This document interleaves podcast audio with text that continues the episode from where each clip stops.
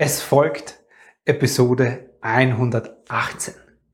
Und heute geht es um dringende Signale aus deinem inneren Kind, die sich in deinem Leben vermutlich auch jetzt gerade bemerkbar machen, du sie aber wahrscheinlich nicht bemerkst.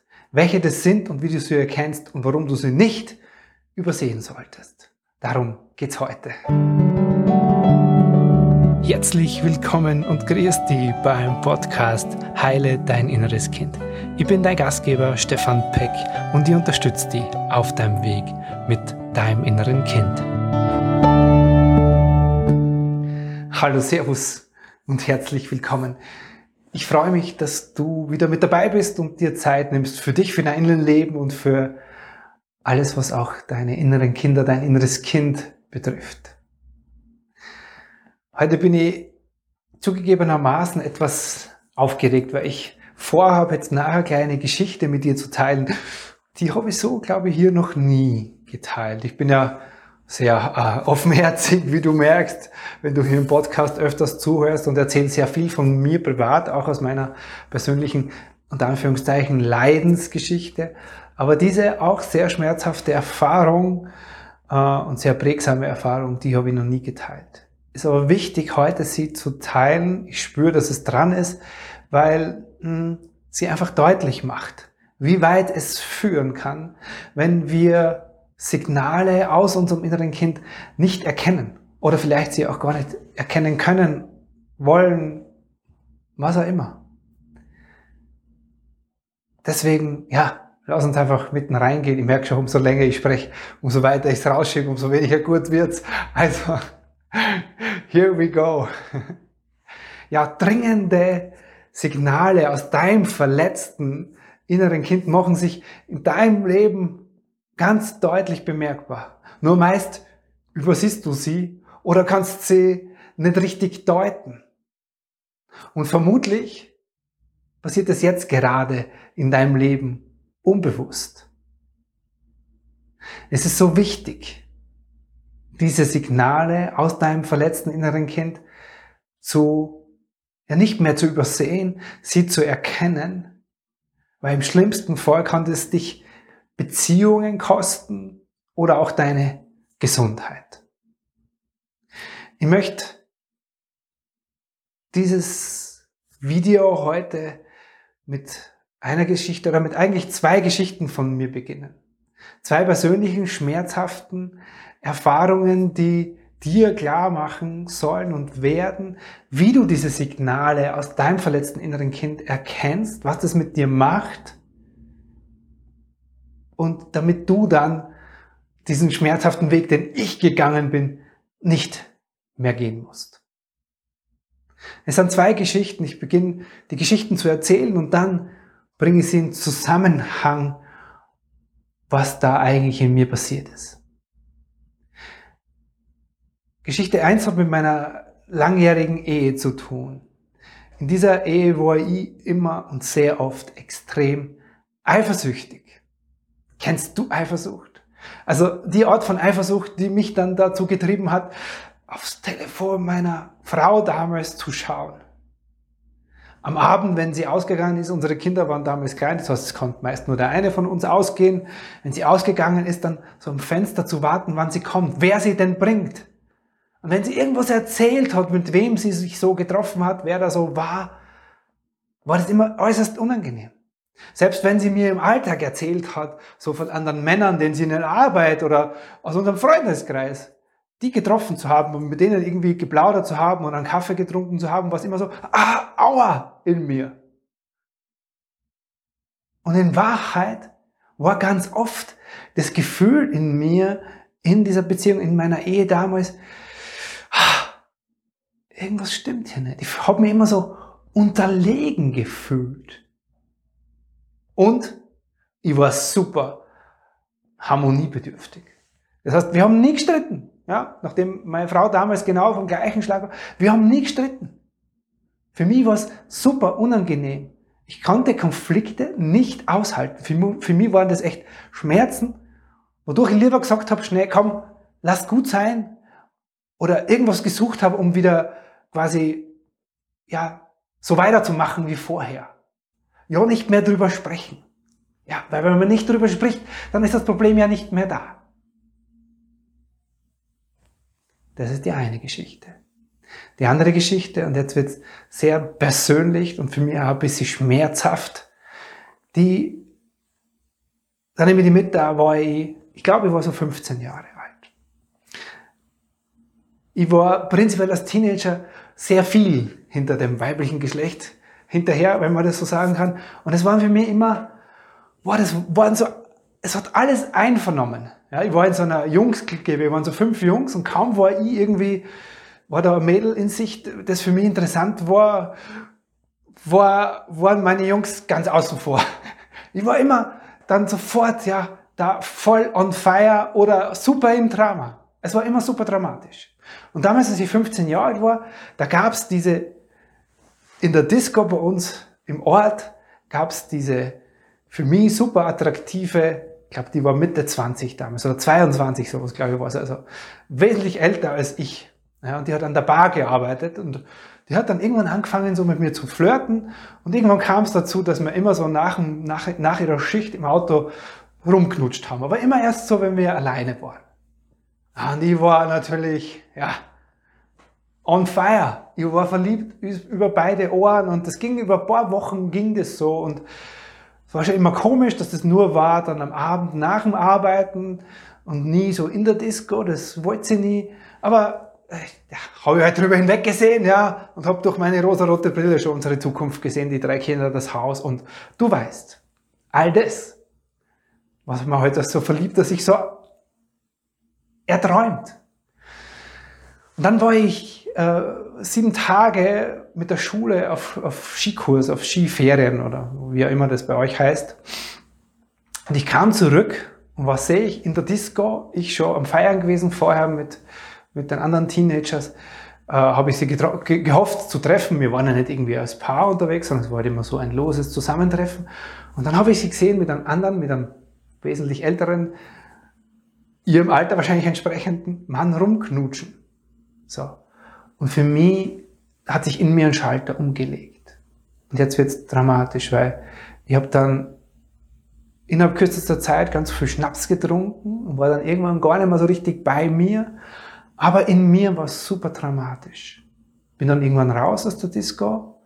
In meiner Verzweiflung habe wahrscheinlich nur mehr geweint. Ich hatte nur mehr Erinnerungsfetzen daran, weil so viel Alkohol im Spiel war. Und habe dann so Dosen da liegen gefunden, da irgendwo hinterm Parkplatz, wo mich niemand gesehen hat, bin ich dann mit mir alleine herum in meinem, ja, in meinem Drama, in meinem Schmerz, in meiner Verletzung gesessen, habe dann diese Dose genommen und habe begonnen, meine Pulsader damit aufzuritzen. Zum Glück ist mir das nicht gelungen. Aber ich bin dann irgendwann da auf dem Parkplatz, auf die Straßen, auf, den, auf dem Gehsteig gelegen, die Hand hat geblutet und dann haben sie die Rettung gerufen und ich bin am nächsten Tag mit meinem Papa am Krankenhaus, im Krankenhaus aufgewacht. Und daraufhin haben so ein paar psychologische, naja, ein paar, in Wahrheit waren es nur zwei, psychologische Sitzungen angeschlossen, aber auch nie den Kern treffend. Und es ist mir, ja, es schmerzt mich heute noch, das so zu erzählen. Ähm, aber was ist der Kern dieser beiden Geschichten? Der Kern dieser beiden Geschichten ist ein sehr verzweifeltes, verletztes inneres Kind in mir gewesen. Dieser Junge aus meiner Geschichte, ich habe meine Mama verloren, als ich fünf Jahre alt war. Das heißt, dieses alleine Gefühl, allein gelassen zu werden, Beziehungstrennungen waren immer die Hölle. Und in dem Fall war dann halt zu viel Alkohol im Spiel und dann war das, hat sich durch die Alkohol dieser, dieses, dieser emotionale Zustand in mir so verstärkt, dass es so schlimm wurde, dass ich mich so sehr wie dieser Fünfjährige gefühlt habe, dass er Mama verliert. Und dann tust du Dinge oder habe ich Dinge getan mit diesem Pulsadernritzen. Ich habe da noch, man sieht noch ganz leichte Narben an meinem Handgelenk. Dann tust du Dinge, die kannst du nicht mehr nachvollziehen, weil sie nicht mehr logisch sind, weil sie emotional gesteuert sind. Und in meiner Ehe damals diese Eifersucht, das war diese große Unsicherheit in mir, die dieses Kind in mir hat. Weil dieser kleine, ich als Kind habe gelernt, ich werde verlassen. Ich werde allein gelassen. Ich muss es irgendwie alleine schaffen.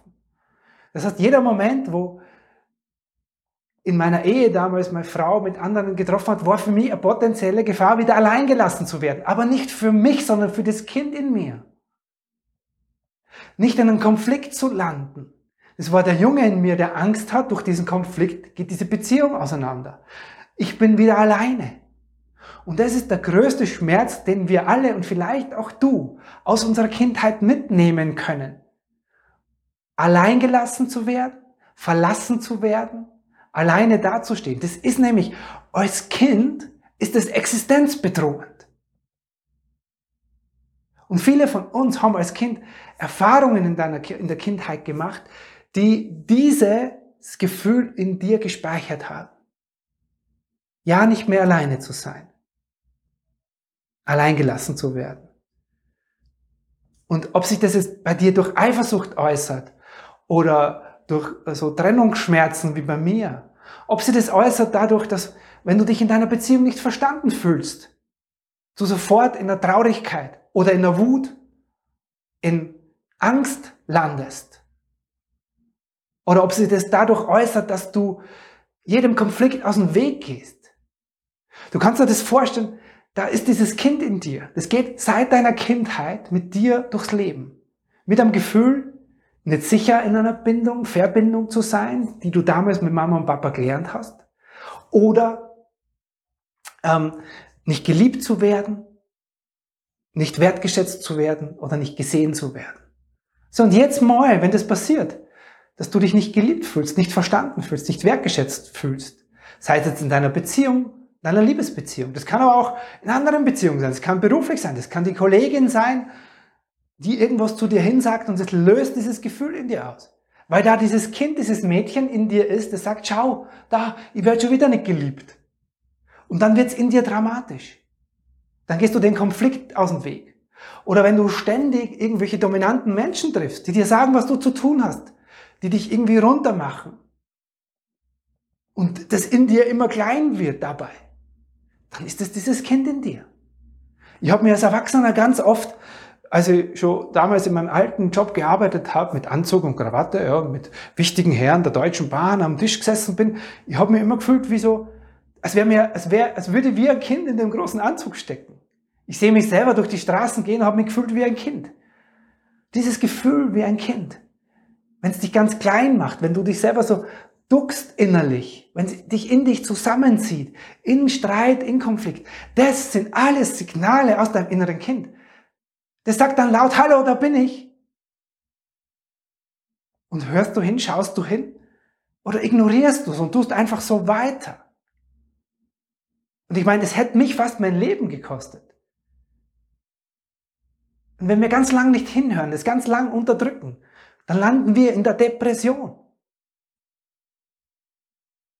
Und es ist so wichtig, diese Signale zu verstehen.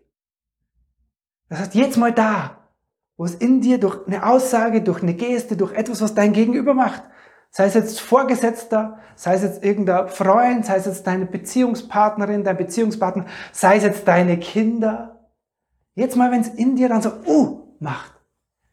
Und da Wut, Traurigkeit, Angst dahinter steckt. Und du das vermutlich schon aus deiner Kindheit kennst. Da, das sind die Signale in deinem Leben, wo du plötzlich emotional reagierst. Und die Aufgabe heute für dich ist es, das zu lösen und nicht mehr zu warten. Weil jetzt mal wieder, wo du das passiert, bestätigst du dieses Kind. Das Kind in dir sagt da sagt, ja, ich werde nicht geliebt, ich werde nicht gesehen, ich werde sowieso wieder alleine gelassen. Und dann passiert es dir. Und dann sagt das Kind immer, schau, ich habe es doch gewusst. Und da darfst du nicht mehr warten. Weil dieses Kind in dir wird dadurch immer verletzter. Diese Wunde, die da in deiner Kindheit geschlagen wurde, das ist wie, es wird jetzt mal wieder jemand auf diese Wunde draufhauen. Und irgendwann sagst du, na, ich brauche keine Menschen mehr um mich herum. Ich bleibe lieber alleine. Oder du ignorierst es so sehr und drückst es in deinem Körper weg, dass es körperlich schmerzt. Die Aufgabe ist es zu lernen, dieses Kind in dir in die Hand zu nehmen. In einem begleitenden inneren Kindprozess. Das diesem Kind nachholen oder das mit diesem Kind nachholen, was es nicht bekommen hat. So wie bei mir. Da war die Mama nicht mehr da. Ja. Es war niemand anders dafür, hat mir das ersetzen können. Ich durfte das als Erwachsener lernen, dass diesem Kind in mir, diesem Teil in mir, meiner Persönlichkeit, der sich immer wieder bemerkbar gemacht hat in meinem Leben, das nachzuholen. Und das kannst du lernen. In einem begleiteten Innen-Kind-Prozess lernst du, wie du das ganz konkret machst, wie du das in dein Leben bringst. Und ich kann dir gleich sagen, einmalige innere Kindmeditation ist es nicht. Weil dieses Kind braucht ein starkes Gegenüber. Ich habe für mich im Erwachsenen erst lernen dürfen, wie ich mit mir, mit meinen Emotionen umgehe, damit ich diesem Kind in mir Sicherheit vermittle, dass ich immer so klein, dass ich immer so unsicher gefühlt habe und immer so eifersüchtig war. Und das kannst auch du lernen. Und wenn du jetzt jemanden kennst, wo du sagst, oh, diese Signale, die ich da gerade gehört habe, die sehe ich die ganze Zeit bei jemand anderen. Dann schick ihr oder ihm doch total gern diese Folge, dieses Video weiter. Du hilfst ihr damit ungemein.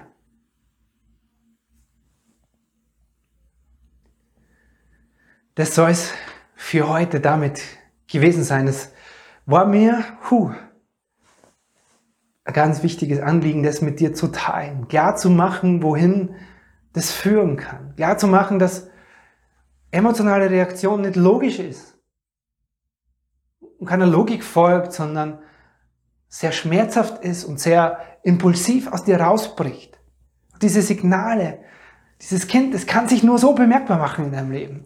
Und die Frage ist, hörst du hin oder überhörst du es? Die Einladung ist, hör hin.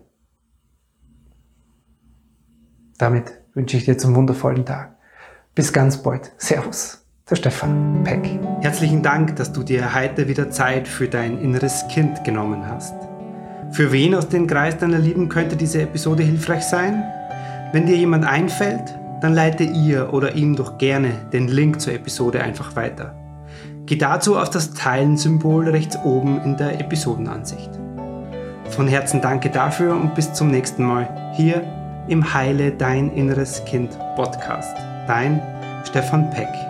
www.thebrainfeed.com.